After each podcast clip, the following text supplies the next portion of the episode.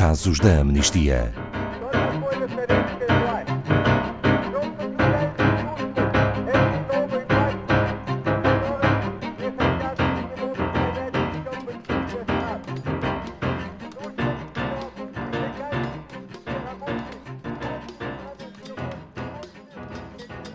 Em 2022, os olhos do mundo estarão postos no Catar.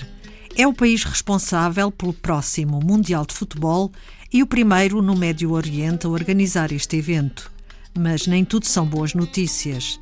Desde 2013, que a Amnistia Internacional tem detalhado os abusos no setor da construção, hotelaria e trabalho doméstico e apela a uma reforma estrutural das práticas e leis de trabalho no Catar para que respeitem os direitos dos trabalhadores, sobretudo os de milhões de pessoas imigrantes. Boa tarde, Paulo Fontes, da Amnistia Internacional Portugal. Soubemos em 2010 que o Qatar iria organizar o Mundial de Futebol da FIFA em 2022. Desde então, registaram algum marco importante no respeito pelos direitos dos trabalhadores? Boa tarde, Ana Paula. Boa tarde a todas as pessoas que nos estão a ouvir e a acompanhar. Sim, de facto, registámos alguns marcos importantes no, no respeito pelos direitos dos trabalhadores. Em 2017, o Qatar anuncia uma parceria com a Organização Internacional do Trabalho para alinhar eh, as práticas com os padrões internacionais de direitos humanos. Eh, este é um exemplo de uma das oportunidades perfeitas para que o Mundial do Futebol crie um impacto positivo ao nível dos direitos humanos no Catar. E essas promessas de reformas laborais já são uma realidade? Bem, as nossas investigações mostram que há progressos feitos, como reformas para facilitar a liberdade de movimento e a introdução de um novo salário mínimo. No entanto, apesar das melhorias no quadro legal, muitos trabalhadores ainda não beneficiaram dessas mudanças. Alguns enfrentam uh, e vêm atrasos sucessivos no pagamento dos salários ou mesmo a total ausência desse pagamento. Têm excessivas horas de trabalho e dificuldades no, no acesso à justiça para conseguirem colocar um fim à impunidade dos seus empregadores. Portanto, até que as reformas sejam totalmente aplicadas, muitos permanecerão presos num ciclo que é de exploração. E de quanto tempo estamos a falar sem receberem pagamento? Bom, em alguns casos estamos a falar até sete meses. Foram casos referidos em entrevistas à Amnistia Internacional e outros depois de revermos registros em tribunal e mesmo contratos de trabalho. Nessa situação, temos conhecimento de cerca de 100 casos de trabalhadores do Ghana, Quênia, Nepal, Filipinas, entre outros. Esta é uma situação que fica ainda mais grave no contexto da pandemia que enfrentamos. Certo, exatamente, e sem dúvida, Ana Paula.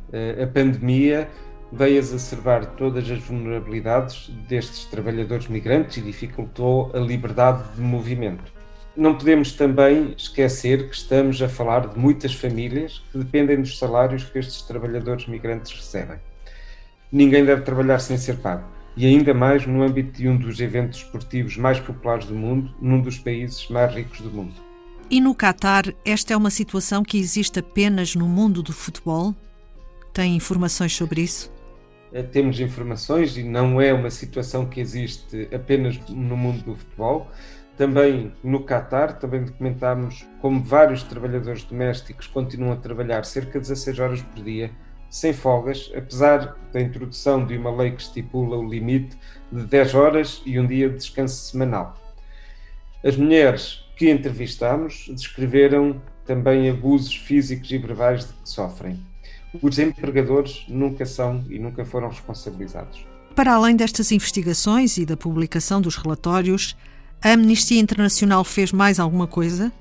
Uh, sim, temos feito muito trabalho por esta situação. Ainda em novembro escrevemos às federações de futebol de mais de 20 países com um apelo para que atuem na garantia destes direitos laborais. Uma delas, e cá em Portugal, foi a Federação Portuguesa de Futebol, que, a quem pedimos para fazer o apelo à FIFA, que use a sua voz, privada e publicamente, para que o governo do Qatar aplique estas novas medidas e acabe com a impunidade dos empregadores abusivos. Paulo Fontes, então o que deve mudar para terminar este ciclo de exploração? podemos resumir a três pontos, Ana Paula. Portanto, por um lado, responsabilizar os culpados é fundamental para encerrar este ciclo de abusos. Tem que haver responsabilização. Uh, o Qatar tem que mostrar aos empregadores abusivos que as suas ações têm consequências. Também, como organizador do Campeonato do Mundo, a FIFA tem a responsabilidade de garantir que os direitos humanos são respeitados no contexto da preparação e realização do evento. Até lá, vamos continuar a denunciar todas as violações de direitos humanos, independentemente da qualidade do espetáculo desportivo. Obrigada, Paulo Fontes, da Amnistia Internacional Portugal.